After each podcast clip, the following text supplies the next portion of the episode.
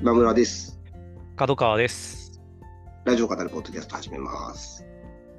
はい、よろしくお願いします。どうもです。はい。ち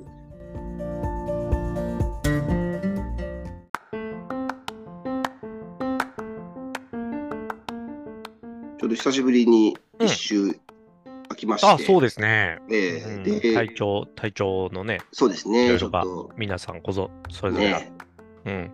いろいろ流行ったりもしてますので、はい。私だけはピンピンしてたんですけど、ね 一人で喋ってもなと思って、ちょっとお休みになりました。たまにはね、そうですね。はい。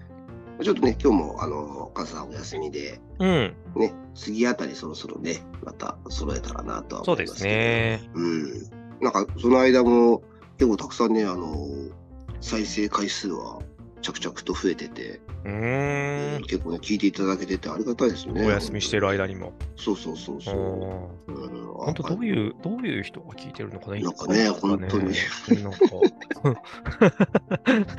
そうですね。ありがたい限りです。ありがたい限りで、ううんん。この間ね、3万回行ってて、うん。公開収録的なものもね、やりましたねね、うんもうそろそろ3万5千回でも。ほほう。ペースアップしてますね、なんかね。そうですね、ペースアップしてるんですね。うーん。なんか結構その、特定の回が、まあうん一番新しい回がやっぱ一番聞かれるんですけど、うんうんあのどっかの回が一気にガッて聞かれるというよりは、うん。こうまんべんなくバーってああ、そうですよ。聞かれてるような感じなので、なんか知って、いろいろ聞いてみたいな。そうですね、前の回から一気に。なるほまど、ね。とめ聞きしてくれてるような人が多いのかなと思うと、うんうん、いや、本当になんかありがたいですね。ありがたいですね。恐縮ですというか。どっかの回が、でも昔にやったどっかの回が急にドッと聞かれるとドキッとしますよね。なんか、そうですね。炎上したのかみいたいなね。な。そうそうそうそうそう。本当に。親みたいなね。まずいこと言ったのかなみたいな。そうそうそうそうそう。そう、あります。これだけね、あの長くやってると、うん。その僕らの感覚もちょっと違ってきますしね。そうですねうん。気づけばね。ひょっとしてそんなに古いやつあんま聞き直したりしてないですけど、うん。聞き直したら少しあれっていうものもね、あるのかもしれないですね。あるかもしれないですね。ちゃんと聞いて。ないですけど。うん。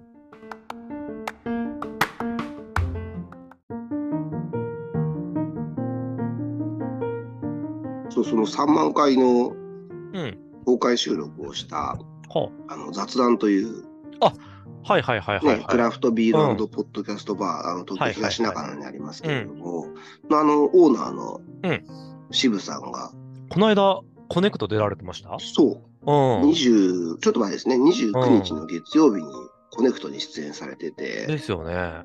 僕もね、これ聞きましたけどね。リアタイで流してて、あポッド。キャスト、ポッドキャスト紹介ししますみたいな話になってて、で、いろいろポッ、なんか、ポッドキャスト紹介聞いてて、うん最後、うん最後になんか、あ、実は雑談っていうやつもやってて、うんみたいななんか、話をされて、ああ、そこじゃんみたいな。あの人だみたいな。なんか、そうですうね。ん。そう3つおすすめポッドキャストの紹介をして、ううん。ん。これなんか出るっていうのを多分ツイッターで見かけて、あの当日の夜かなんかにタイムフリーで聞いたんですけど、うん、うん、うん。ポッドキャストの魅力みたいなテーマでね、そうですね。話されてましたね。まあ、その中でその、こう、聞いてもらわなくてもいいやと思っている人の話の魅力たるやみたいな話をね、ああ、そうそうそうそう、そうですね。してましたよね。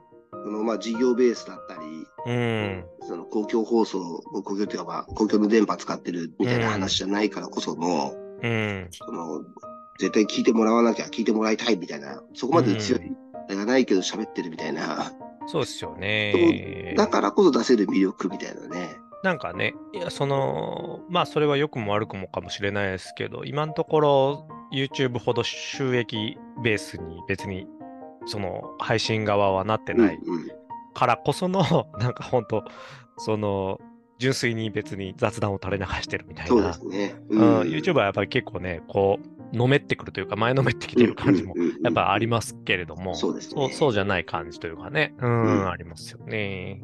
うん。このスピード感の、この隙間隙間の詰め詰めとかも、うん。YouTube はやっぱすごい独特なものがね、うんうんうん、ね。あってこう言葉がもうどんどんどんどんこう詰め込まれてる感じですけど、うん。ポッドキャストあんまりそういう形で配信してるのはひょっとしたらあるのかもしれないですけど、少ない気がしますね。まあそうですね。うんやっぱ媒体がこうね、全然違いますよね。うんうん。この間とか、うん。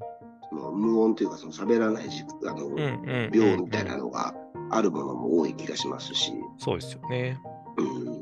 うん、うん。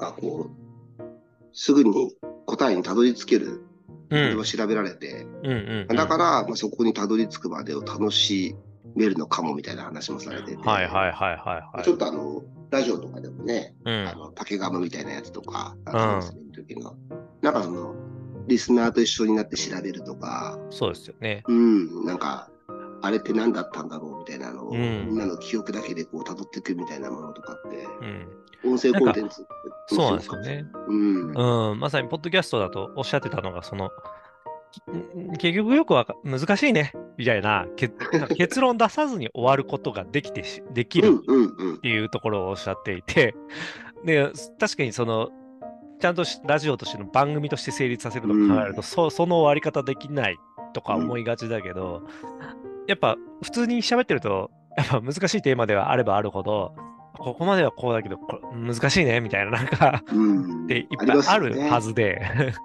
なんかそれをそのままの形で、あのー話せるとかっていうあり方は、やっぱまあ、そうですよね。雑談、うん雑談いのちょっとその先ぐらいのレベル感、うんっていうのがやっぱそ絶妙な心地よさっていう部分はあるんでしょうね。う。うんん。それをね、雑談っていうお店でやってるっていうのがね。ねえ、いいっすよね。うん絶妙なネーミングですようね。ん。うんぜひね、皆さんも、この聞かれてる方もね、あの東中の雑談に遊びにね、いただけるん、と。いろんなポッドキャストのステッカーが並んでいてね、うんなかなか面白いですよね。ねうん。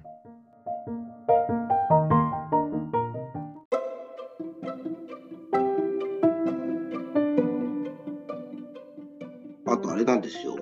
うん TBS ラジオの新しい取り組みの、あの、イヤーウィーゴーっていう。ああ、前おっしゃってたやつですね。はいうん、あの僕行ってきたんですよ、この間。おお、あの、今回は日本橋を舞台にして、うんうん。その、音声ガイダンスを聞きながら、ポイントポイントをこう歩いていって、でうんスーパーサンサダンゴマシンさんと、うん。うんあの、橋本さんですね、TBS うんラジオの。うんが、その、あともう一人、あの、日本橋に詳しうん。うん。い、日本橋子さんって言ってましたけど、女性のゲストがいて、その日本橋のその豆知識みたいなのを喋って、つつ、まあ、ちょっとクイズみたいなのを、はいはいはいはい。二人出してみたいなうん音声コンテンツを聞きながら歩くんですけど、うん。すごいね、面白かったですよ。えー。うん。なんかね、あの、可能性すごい感じましたね。うんまあ、そんなにめちゃくちゃ日本橋僕行く方じゃないですけど、うん。うん。なかなか知らない豆知識を、こう歴史的なものとか、由来とか、ねそうそうそうそう、あの、まあ、老舗も多いですから、うん。このリアさんは、みたいな話とかを、うんうんうんあの聞きな、あの、説明を聞きながらね、ちょっとこうんう散歩するような感じになるんですけど、うん。なるほど。本当ね、いろんな街でやってほしいし、まあ、ちょっとした、そのなんていうか、複数人数でやるのはちょっと難しいかもしれないから、本当一人旅というか、一人散歩ああ、そういう感じなんですね。そうですね、すごく向いてるし、まあ、参加する人自体が、みんながその対象になれば、一緒に聞きながらっていうのも、まあ、できはするとは思うんですけど。まあ、あの、まあ、日本橋だからちょっと人が多いっていうのがあったから、なるほど。その集団で、そのお店の前でこうガッてなっちゃうと、うんちょっとさすがに邪魔かなっていう感じなるほどがね。あるので、まあ、あの、一人で歩くのが向いてるかなっていう印象ではありましたね。あの、一人だとしても、ちょっとその、どこで泊まるかなっていうのは少し考えるような、あの、ところがあっ。て、あの、本当日本橋の、あの、キリン像ってありますようんね。あの真下とかもそのポイントだったんですけど、うん。あそこで立ち止まってると結構こう人通りがやっぱ、あ激しいからあ、まあまあね、日本橋ですからね。そうですね。うん。なかなか、もうちょっとその、まあ、人通り少ないとこって言うと、なんかそれはそれでまたポイントが難しいし、歩く距離長くなっちゃうかもしれないけど、で、そこら辺は、うん。アプリに位置情報系の、まあ、そのアプリを、まあ、そのうん対応しているものをダウンロードして、そうでですそこにくと、そこのについての話、ざなんかその橋本さんと笹田直さんのお話が聞けるみたいな仕様ってことですか、そうですね。あのーもっと美術館的な、うん。ここって A ポジ、A、A っていう地点があって、うんうんうんそこに行くとその A の解説が流れる。はいはいはい。B に行くと B の解説が流れるう。うんうんうんうんまあまあ、で、美術館の場合だと、まあ一応そのルートはありますけど、はいはいはい。あんまりそのルートが絶対じゃないっていうか、そうですよね。その、うんまあランダムに行っても別にできるじゃないですか。んうんでもどっちかというと、その決まったルートで、うんあの、歩いていくっていう感じで、うん。最初その、日本橋渡ったところにある、ちょっとうんさあれ桜かな？の木があって、で、そこに行って、最初に再生って押すと、うん。まずこう、説明のうんうんイントロダクションみたいなのが始まって、で、じゃあそこからここまで移動しましょうみたいになるんうん。でねなるほどね。で、その移動しながら、途中でもちょっと話が挟まうんってうんうんうんうんで、次のポあの地点に行くと、その次のあの話が始まるみたいな。なるほど。一緒に歩いてるような。そうですいうことなんですね。そういうことですね。うーん。なんかでも、確かにすごい可能性ありそうな、なんかそうんの地方創生的な文脈とかでも、いや、そうそう。ねえ、うんなんか、うん、ありそうですね。いろんなところで、あのやってみていいんじゃないかなっていう、すごい楽しかったし、うん。あの、参加のお礼で、アトロクのステッカーと、あらあら。日本橋で使える、あの、商品券というか、ええ1000円分いただきました、あら、そんな、はい。至れり尽くせりですね。至れり尽くせりでした。すごいな。めちゃくちゃ参加してよかったなと思いました。へえん面白そうですね。うん。なんか美味しいお店の紹介とかも多かったんで、うんあの、ちょっと僕次の予定あったから、うんうんあの、しっかりご飯食べたりはしなかったですけど、うんうんうんあの、食事するきっかけとかにもなったと思いますし、うんあの、参加した人はそれで食べて帰ったりもしたんじゃないかな、うんきっと。うん。また機会あったので、ぜひ、あの、皆さんやってみたらいかがでしょうかとうんうんいう感じでしたね。いや、いいですね。うんなかなか面白そう。おすすめですっていううん。なんかね、そういうすアニメの聖地巡りとかもね、あなんかその結構あるじゃないですすか。ごい。うん。う。ん。で、それこそ声優さんとかがね、いや、そうですよね。ね、あのー配信しながらとか、めちゃめちゃ盛り上がりそうな気がしますよね。うんうんうん良さそう、良さそう。ねえ、すごい。自治体とかと組んで、ちょっといいですね。お金の、お金の匂いがしますね。プンプンしますね。いいですささすがだな。さすがだな。ああ、牽引者。牽引者うん。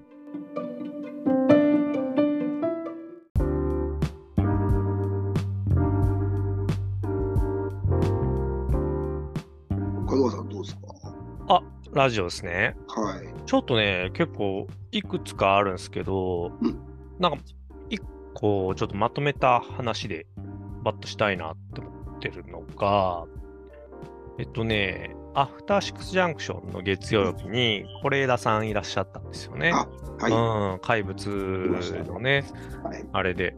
っていうのと、の中でも話されてた内容と、なんか、はうーん、東京ポッド許可局で、最新回で、えー、こ講習論だったかな？講報酬。まあ、研修みたいなことですね。うん。あ、あ、はい何はい々講習みたいな。はいはい。話す。うん、はいそうそうそうそうそう。話をされてて、なんかそ、そこをちょっとつなげて話したいなと思ったんですけど、まあ、許可局の話からすると、要は、マキタスポーツさんが、まあ、ちょっと内容は言えないんだけれども、はい。今度、ネットフリックスの、まあ、関係のちょっとこう、ど作品に出ることがきっかけになって、リスペクト講習っていうものに参加してくださいっていう形になって、リスペクト講習。リスリスペクト講習ですね。で、えー行ってですね、で、まあ、その、その作品に出る演者さんはもちろん。うんうん。その裏方さんから、まあ、それこそ、上のた、まあ、上の立場というか、まあ、監督だあとか演作出とか。制作側もうん含めた、まあ、みんなが勢ぞろいしていて、はい。で、まあ、その別になんか役者チームとかでも関係なく、ランダムにこう、こうテーブルに座って、で、それこそその、まあ、いわゆる研修会みたいな感じで、うんうんこのネットフリックスから派遣されている講師のもと、リスペクトっていうもののあり方について、こう、トレーニングする。で、最初、本当もう、ふわっとした、こう、リスペクトってどういうことだと思いますか？みたいな、うん、問いから始まって、じゃあ、ちょっとこう皆さんそれぞれ、あの、自分がリスペクトをどう思うか、あの、グループで話してみてくださいとか、うんうんで、こう、それこそ牧田さんとか、隣の初めて喋るような照明技師さんとかと、ああだこうだ、みたいな。えーうん話をそういうのあるんだ。そうそうそうそうそうしてですね。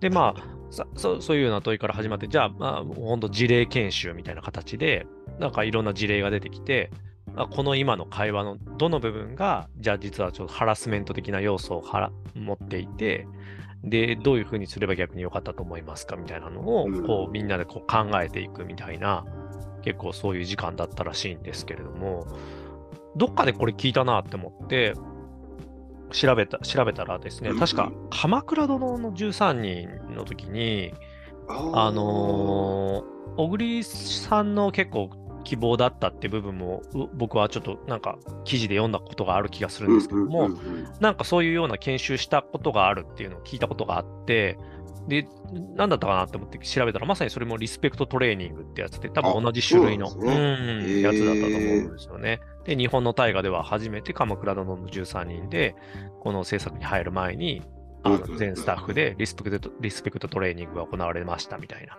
えうーん、があってですね、まあなんか、いや、すさすがだねみたいな話も、こう、あの、許可局ではしてたんですけれども、うんうんうん。いやー、なるほど、こういうのがまあどんどん広がっていくんだなっていうのも思いましたっていうのと、それと合わせてですね、あの、怪物の話の結構最後の方で、是枝さんがですね、怪物を作っていて、で、まあ、これまあもうね、あのクイアパルムドールっていうのを、あの、取っているのであれなんですけれども、そういううん。まあ、何かしら、こう、性自認に関する部分が、うん。まあ作品のテーマとつながっているうん。作品ではあるらしいんですけれども、まあ、それを描くにあたって、やっぱり今回、インティマシーコーディネーターの方にしっかり入ってもらってって話をしていて、で、まあ、是枝さんのアプローチもさ、まあ、すごい、なるほどと思ったんですけど、まあ、うん。万引き家族の時の実は撮影現場ってちょっとこう、あの、そういうのに配慮がなかったんじゃないかっていう指摘をちょっとされた部分があって、あうーん、で、それに関しては、しっかり、そあのー現場責任者として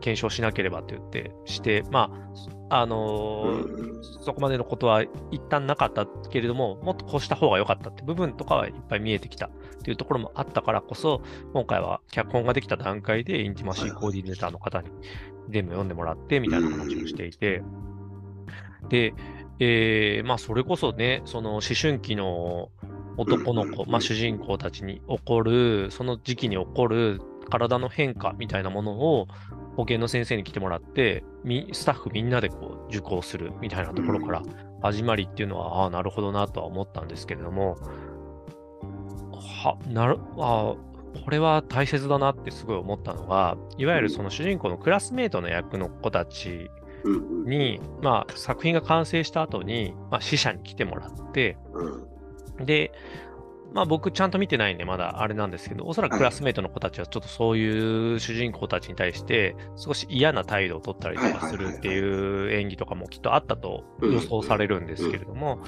で、それを見た後に、ちゃんとそういうあの同じようなトレーニングをその子たちにも受けてもらったっていう話をされていてですね、で、これってでも別に作品に何も関係ないじゃないですか。はい。もうできた後なんだけど。そうで、すね。うん。でも、でもすごく重要だなって思って、そうですね。うん。このアプローチっていうか、なんかこう、それを自然とやる発想があるっていうこと自体が、うん。まあ、まあ、是枝さんの、まあ、パーソナリティでっていう部分もあるんだろうけれども、あのーでも、これを個人のパーソナリティにするんじゃなくて、これが当たり前になってくると、すごいいいなっていうのは、ね。感じましたね。っていうのと、是枝さんってやっぱり、まあ誰も知らないから、あのーの頃からもそ、まあそれ以前からもそうですけど、まあもともとドキュメンタリー出身のね、テレビマンユニオンのあの出身の方だっていうこともあって、もうあん。まりこう、ガチッと演技指導っていうよりは、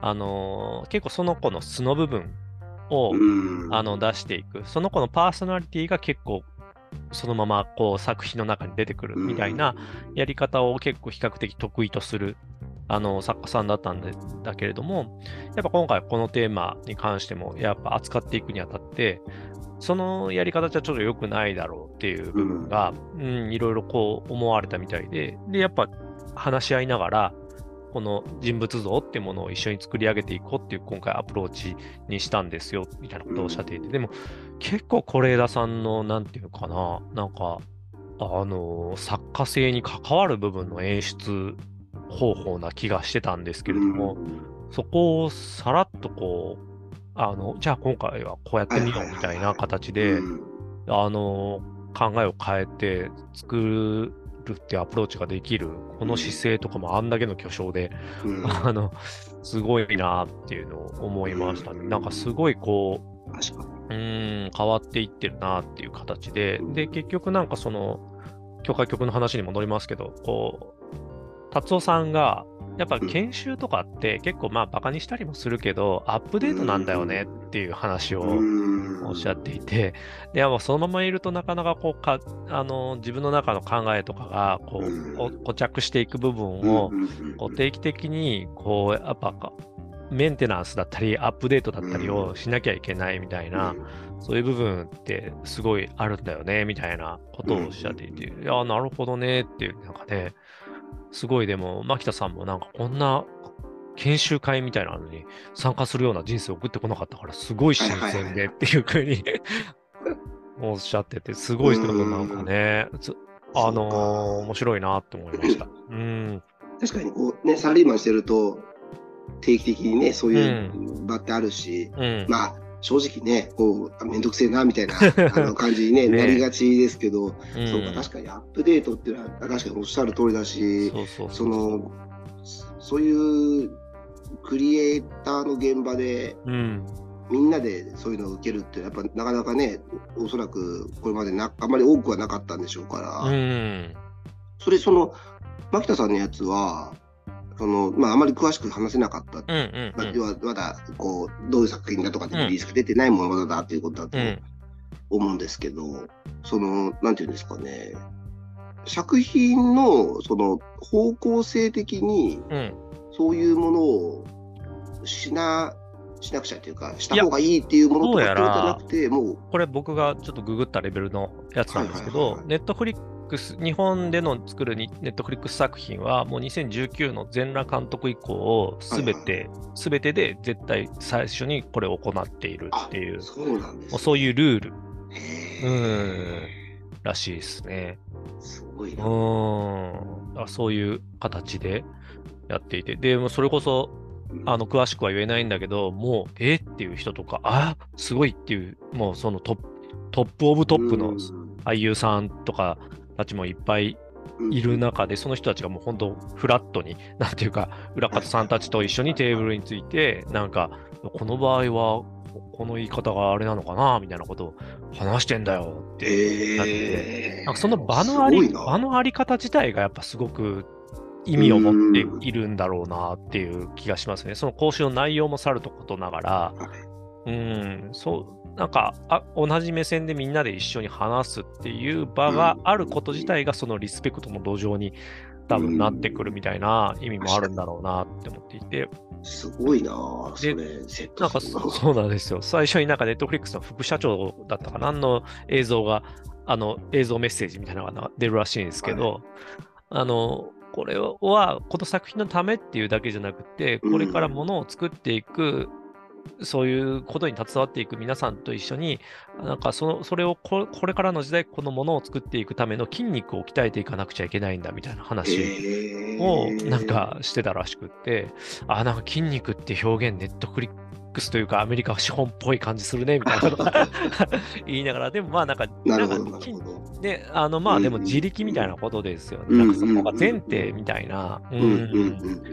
基礎トレーニングっていうか。そうそうそうそうそう。なんかこの、なんていうんですかね、ちゃんと鍛えればつくものだっていう認識がすごくあるってことですね。なんか、日本人ってあんまりくくるのよくないですけど、うん、なんかあんまりそういう感覚ないような気がしますね。なんかその、ま、学べばちゃんと身につくものとか、ね。その変わ変わってていける、るものとか、そうそうそう、変わ当たり前を変えていける部分とかね。そうそうそう。そう。うんちょっと薄いような気がするから。そうそうそうそうそうそうなだからそういうのがある人とない人みたいな、そうそうそうそうそうそうなんかどうしてもなんか認識になりがちなんだけど、うそういう場をしっかり作っていく。で、最後になんかこう、バー。ンとこう、そのサポート、あの、デスクみたいなのの案内があって、QR コードとかの案内も全部されて、もし何かあったら、全部こう、あの、ここに連絡をくださいと。情報は絶対に秘匿しますと。うん。いう形での案内があって、終わるみたいな感じらしくて。えいやーっていうね、まあ、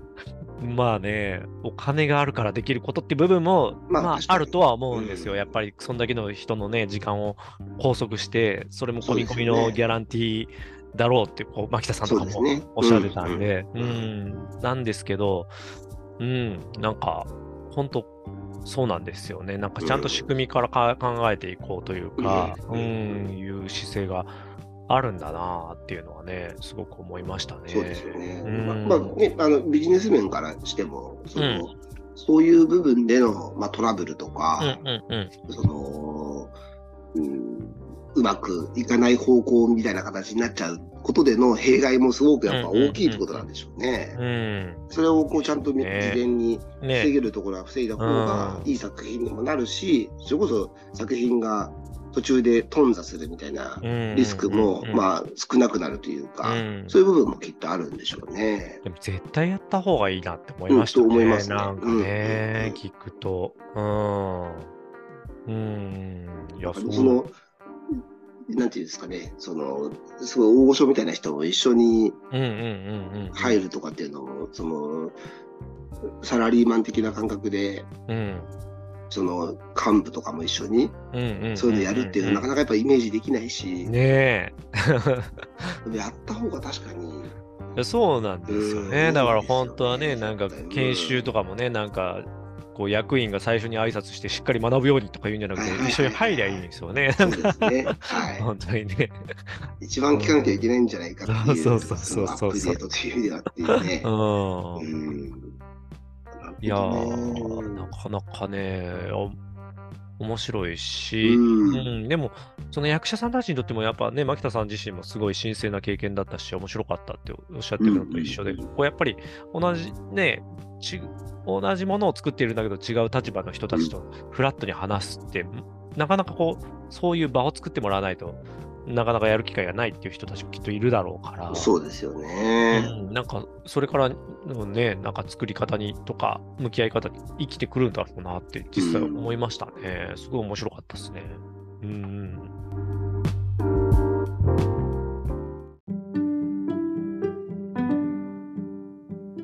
あともう一個ね、はいはい。えっとね、これはいつだったかな？今週のアフターシックスジャンクションだったかな？あの、山崎直子らさんがいらっしゃっての、はいはい。ええ今週そうですね水曜ですね。1000年を超えた、あ1000年を超えた今だからこそ面白い、現代人ならではの読み方で名作古典、源氏物語を楽しもう特集、はい。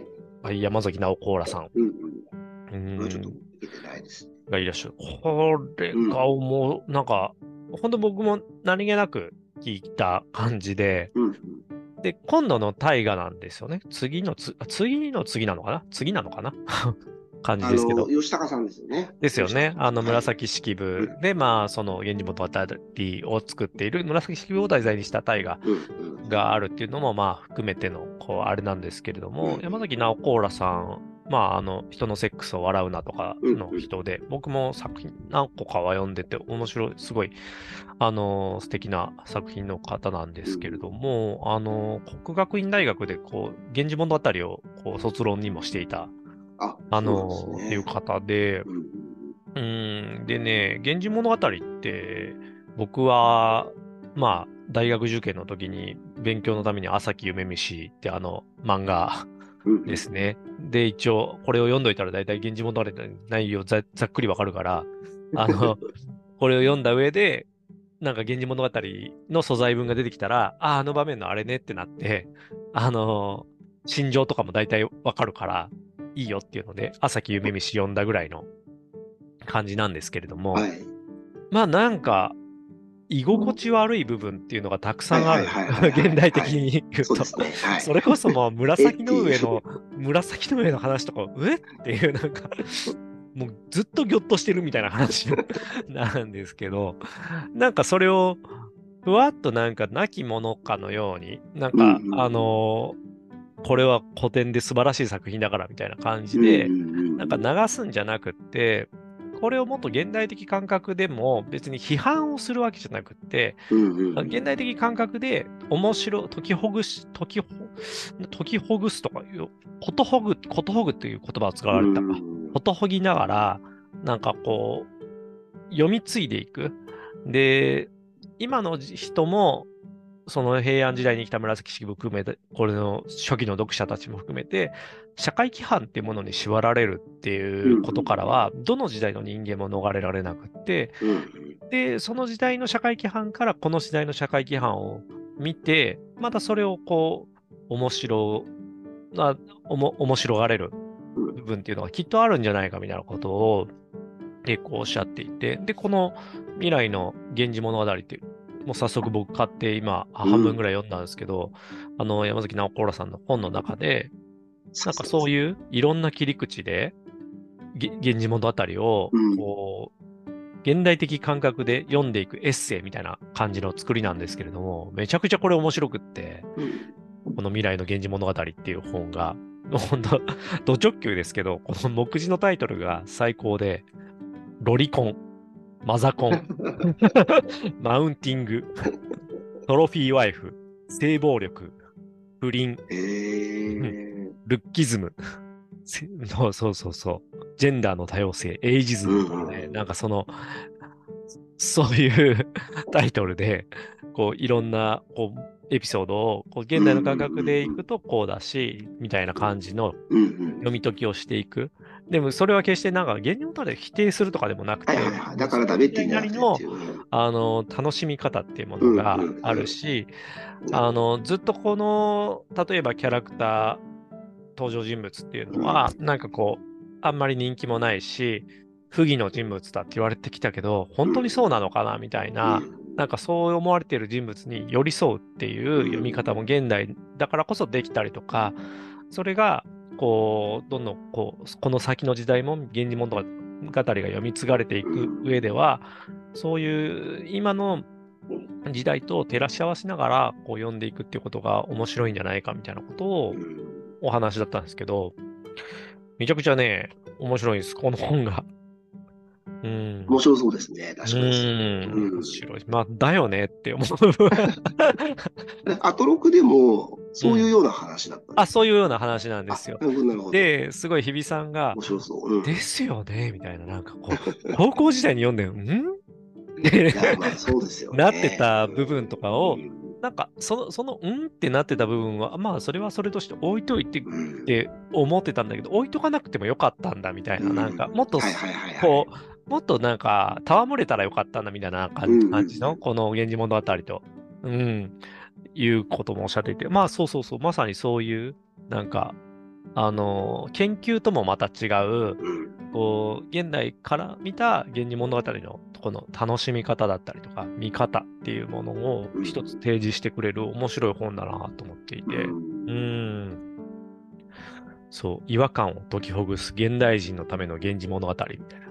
あそうそういう、なんていうか、うん、帯ですね。そうそうそう。だからまあ、で、すごいこの本の中でも書かれていて、なんか、逆に無理になんか紫式部がおそらくは狙ってなかったであろうこととかを勝手に読み解いて、紫式部はすごく発展的な、あの、まあ今の感覚で言っても、その発展的な女性観だとかを持ってたっていう読みとかも結構最近されることはあるんだけど、あ普通に読んでると、んなことはないし、普通に差別を、意識を紫式部式部は持っているし、でおそらく、おそらくというか、私も差別意識があるって山崎直子らさん自身もおっしゃっていて、でそういうものから、今の社会規範の中に実はでも、あの、ある差別意識とかからは、人はなかなか逃れられないみたいなことをそれはそうですよね。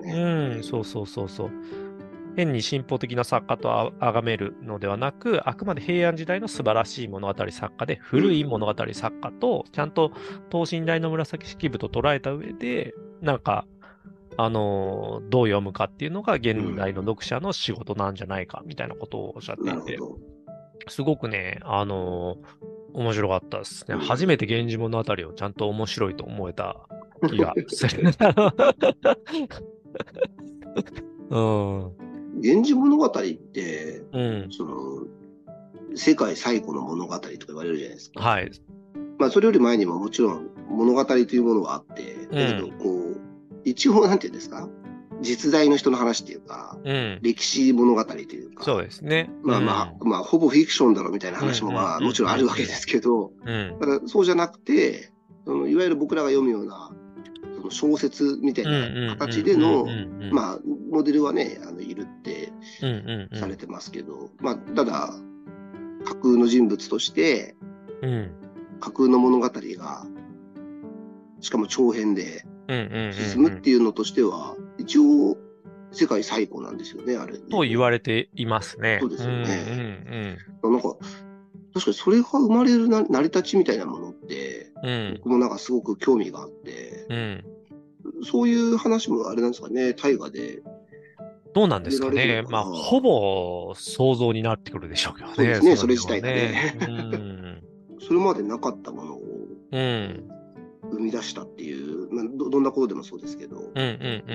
すごくあの物語として興味があるので、いや、そうなんですようねん。そういう意味ではちょっとあの楽しみだなと思いますね。うんなんか結構だから、これは特集の中でもおっしゃってましたけど、こう、あの、セルフツッコミ的な表現とかもいっぱい出てくるんですよね。その、実は源氏物語の中で。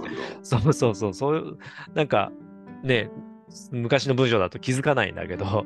あの、実はか、あの、作者としての紫式部が登場してくるみたいな、なんか、え？あの、途中でね、あの、なこですごいこう、貧しい暮らしの表現がこう続いた後に、いや、こんなね、あの貧しい暮らしの表現なんて聞聞きたくもないっていう気持ちもあると思うんですけど、ちょっともうちょっと我慢してくださいね、みたいな。えー、そうなんか手塚治虫、そうそうそうそう。手塚先生的な。うん。そういうのもね、表現あるんだ。うん、結構出てきて、なんかこう、結構フランクなね、もっとものだったんだろうっていう感じはしますよねな。うん。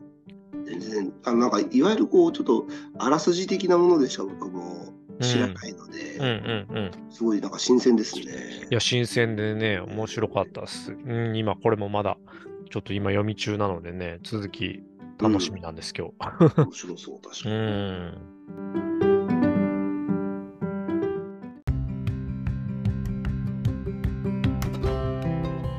じゃあ、あと試験いきますか。はいはいはい。はい。にして、なんかあの、あれでしたね、すごい、キノコの話、いっそぱいしてましたね。う、してましたね。舞茸あのそうですね。ね。木国舞茸さんからのね、あの、まあ、ちょっと舞茸が、この前の週、お話が出たっていうことをきっかけで、こう、読しあのね、ぜリスナーの人へプレゼントをねえ、すごいですようね。ん。あの、アリの専門家の話の、あの、あ、そうだそうだ。うん。アリの専門家のね、方がゲストで来られた時うんうんに、う舞茸の話がちょっと出て、ん。はいはいはい。それを聞きつけてっていうすね、ごい、もう耳ざとい。すごいですよね。これどこまでいけんのかなみたいな話で、ね、先生も言ってましたけど、ちりばめていったらねったらさ、ちりばめていったらね。可能性あるよね、みたいな感じしてましたけど、うん。ね、すごい、めちゃくちゃ、で先週、6月4日ですかね、うんうんうん冒頭はもう、キノコも、ずっとキノコの話してて、いや、本当です。めちゃくちゃ食べたくなって、ね舞茸料理しちゃいましたよ。帰ってき 相変わらず、あれて。ですね、うん。ラジオからの、シームレスにね、ね、生活と直結している。ちょっと舞茸買ってくるわって言って。ん舞茸って言われたんですけど。確かになかなか、舞茸だけを買ってくるのっていう言われたんですけど。なかなかないですよね。もうずっとキノコの話してたから、うん。その後今日のテーマはこちらです。乗り物の話って言われて、ああ、そうか、テーマはキノコの話じゃなかったってなるっていう、毎回時々のね日程になるやつたですよね。たまにあるやつです。うんちょっと前ですけどね、あの、アミさんがギャラクシー賞を受賞ああ、はいはいはいうん。うんうん。えっ、と、一昨日ぐらいですかね、あの、TBS で人事異動がありますっつって、おお、ニュースで役員、役員のねね。、ついに役員になるっていうようなニュースもあったりとか、ね、まあうないさん、うないさんもね、移動されて、移動というか。あ、そうそう、それなんかちょっとね、あの、うないさんがやや、あの苦言を呈されてましたあけ、ど、そうなんですね。あれ、移動で、移動のニュー移動ではないですよね。あれ、なんか担当、なんか部内担当みたいな感じですよね。ス、そう、で、もともとしかもいるとこらしくて、うんその所属してるとこの部署の名前が変わったみたいな形でなるほどね e スポーツ、なんかそう、そうそうそうね、なんやらみたいな感じになってましたね。そうもともとアナウンス室と併任かかってて、うんうんその併任かかってた部署の名前が多分変わっただけなのうん。に、なるほどね。それを移動って書かれちゃって、うん結構アナアナウンサー外れるのかっていうねそうそうそうそう見出しだけ見るとね。うん連絡がたくさん友達とか確からも来かに確かに。ドて、キッとするで。そうそうそう、事実関係をちゃんと報道してほしいなみたいなことを、あのうんツイッターでね、うないさん書かれてましたけど、なるほど。まあ、なかなかね、ああいう書き方も、ちょっとどういうリリースを TBS でしたのかわかんないからあれですけど、ちょっと独特だったりするから、パッと見だと分かんなかったりもするとこもあるとは思うんで、まあ、うニュース作る側もね間違いじゃないんだけど、そうそうそうそうみたいなんてありますよね。ありますね。そっか、こういう表現になっちゃうのか、そうなっちゃうのかみたいなね、時あるから。てありますよねちょっとね、お互いに、うん。あの、不幸というか、かわいそうかなっていう気もね、ねありましたけど、またいずれにしてもね、安住さんは、アナウンサー、多分初だ、うん。初っぽいですよね、こうのん。現場のアナウンサーしながら、すごいですよね。役員になるっていう、そのう、ん。これまでだとね、アナウンス室長みたいなものになったりとかして、ね管理職になるみたいなね、人は今までいた気がしますけど、あれだけバリバリ、言い続けてくれている安住さんにどう、どう報いたらいいんだろうとそうですねいう、うんまあ、意図を感じなくもないっていう感じですかね。うん。サラリーマンスゴールクもついにここまで来ましたねっていうね、ねえ。感じで、ギャラクシー賞の受賞のスピーチもね、いろいろ YouTube とかで上がってまうしたけど、ん。まあ、なかなかね、あの、辛辣な、いいこと一つもなかったみたいな、めちゃくちゃ面白かったですけど、役員にもなられてで。さらにね、大変なのかもしれないけど、うん。まあ、なんとかね、ちょっと日展は続けていただきたいなと、はいはいはいはい。ね本当ですよね。うん許す範囲で、うん。選手も面白かったな。いや、面白かったですね。テーマ乗り物の話の中で、うん。あのバス。の、あ、そうそうそう、ああの、バスのアナウンスの、うん話でうんうんうん毎回あれは天井と屋根の間のスペースに あの寝そべって あの生でアナウンスしてると思ってたみたいな、大変な仕事だなと思ってましたみたいな。で、なんかそれをあの、大人になってから、もちろんその、もうそうじゃないって分かった上で、娘さんに、そうなんだよみたいな、嘘ついてみたら、うん。なんか、あはははみたいな。愛想笑い愛想笑いみたいな愛想笑いされましたみたいな。投稿、すごい良かったですけど、あれね、初投稿って言ってましたけど、うん。初投稿にしたらね、レベルが随分高いメールだなってね、ささすが。いや、でも、あれ、なんか、その、わからなくはないな。すごい思うし、で、まあ、あの、オチとしては、その、ね、インターネットネイティブの、うん。あの、娘にとっては、こう、はい。そんなことは思いもよらないみたいな、なんか、まうん。あ、そういうもんだろうみたいな、うん。うん、感じでしたっておっしゃってたんですけど、でも、そうなんですよね。だ僕とか今村さんの世代多分そうだと思うんですけど、うブラウン管時代はい。は、ほんと幼少期ってあん中にちっちゃい人がいるはいではいはいはいはい。どっかで思ってた部分はいあるじゃないですか。はいあれって今の子ってうん、ね、スマホとかで見てて、ん？なんか、入る場所 うんないじゃないですか。うんその感覚はあんま聞かない気がそうですね少なくもするなっていうのと、あとなんかね、僕らって初めてなんかビデオとかでで自分の声を外部メディアから聞いたときに、はいはいはいはい。ぎょっとしたじゃないですか。はい。えー、こんな声なの？そうであれね、うちの2人の息子からは少なくとも聞かないんですよ。ああ、うんそうなんだ。すごい、でも日常的に撮って見るとかっていうのが当たり前じゃないですか。で、なんか、その差分を脳内保管してるんだろうなうん。って気はして。で、今って、あの僕らもこうやって自分例えば自分が話して自分の声をはい。なんかメディアで聞くとかっていうことも増えてくるとはいはいなんか違和感減ってますよね。なんかそうですね。はい。うん、もう随分。勝手に多分差分をなんか脳内で調整してうんる、うんうん だと思うんですけど、うんうん、なんかそういうのがやっぱメディアの発達によってなんかいろんな部分の細かい感覚がちょっとずつ変わってんだろうなっていうのは。そうですね。うんなんかこう、アップデートというか塗り替えられるっていうかね。なんか認知の仕方がね、そうそうそうそうそう。うんちょっとずつ本当地味なところに現れて変わってんだろうなっていううんのはすごい思いましたね。だ昔の感覚だとね、やっぱ上から喋ってるっていうのがリアリティを持ったと思うんですよね、昔の感覚だとね。うんだってその僕、Wi-Fi ってものがうんうんうん理解できるまで結構時間かかりましたね。ああ、そうですよね。うんどういうこと？ねそうそうそうそう。えどういうこと？おかえお金かかんないの？みたいな。それこそね、あの、10年ちょっと前ですけど、M1 でメイプル超合金が出てきたときに、うんなんかあの、カズレーザーさんが、なんか急にこんな、なんか手で周りをやりだして、ここ Wi-Fi 飛んでんなーって言って、大爆笑取ってましたけど、見えねえんだよっつって。なんか、もうそういうのもね、多分、あの、うんそうそう、門川さんのお子さんとかだと、もうなんていうか、うんもう本当当たり前というか、そうそうそうそうそういうもんでしょ、みたいな、うん。あの感じでしょうからね。ねえうん講習受けないとね。ねえ。面白かったですね。中澤さんがね、あの弟さんに、あ、そうそう、働くね車の。あの働く車の本をな繰り返しはい繰り返し何度も読んだっていう、うんうん、話も、急に、弟さんの話、急にするじゃんみたいな、なんか。え、うんなんでそんな嘘つくの？すごく本当って。先週なんか男性にちょっと厳しい意見言ったからバランス取ろうとしてるみたいな。そうそうそうあと弟さんの話ってなんかあんま聞いちゃいけない、触れちゃいけないことかと思ったけど、うんいいの？みたいな。初めて聞いた気がしました。うん前の週でね、あのー何でしたっけ、その同級生、ど同窓会であった、はいはいはい。昔好きだねった女の子の話みたいな話をしたときに、うん。なんかね、あの中田さんそういうのに厳しいですからみたいな。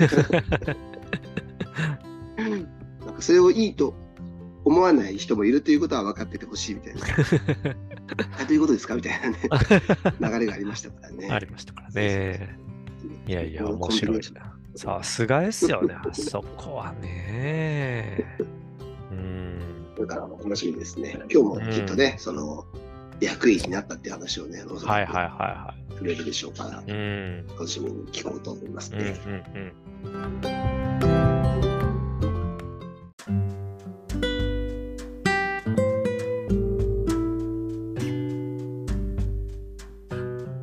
じゃあ今日はこの辺ですかね。うん。はい。でちょっとね、あえー来週あたり、3人揃えたらなと思いますし、あそうですねうんうんあの、実はね、ちょっと、丸3年っていうタイミングもちょうど過ぎたぐらいで。そうなんですね。丸3年が過ぎたぐらいね。5月末、5月末に始めたんですけどね。うん。丸3年やってんのか。そう。丸3年やってるんですね。うん。いや、アトログでも、是枝さんがインティマシーコーディネーターのネーターの話されたときに、うん歌丸さんがうちの番組でも2年前にインティマシーコーディネーターの特集やってまして、はいはいはいはいおっしゃっていて、で、ここの、ここでもそれの話結構僕したのしね記憶にあるんですけれども、うん。あれ2年前かって思って。結構最近その話したてた。って思って。うん。やばいっすね、時間の進みが。時間結びが。うん。まあ、あっという間にね、もうん。う丸4年、丸5年本になっていくんでしょうね。。うん。あまね T シャツ今ね、あの、グッズが販売が始まって。あ、はい、うんすずりで、あの、ねいろいろね、巾着とか、うん、パーカーとかもね、パスマーなんかいろいろ。ケースとかね。う。うんん。僕 T シャツ、6周年 T シャツをとりあえずお注文させてもらって、明日ぐらい発送なのかなううんん。7営業日ぐらいって書いてあったんで。うん。あの大島イデアとかね、うことねえはうん。これからまた少し増えるっぽかったですね。ねえ、なんか増えるっぽいですけどね T シャツはとりあえずまたね、僕、ラジオ T シャツ集めるの好きなんで。そして、そうですね。大きさとしても。貢献していきたいね、いかないといけそうですね。ねはい。安住さんの教えの。はい じゃあまた来週。はい。どうもです。はーい。失礼します。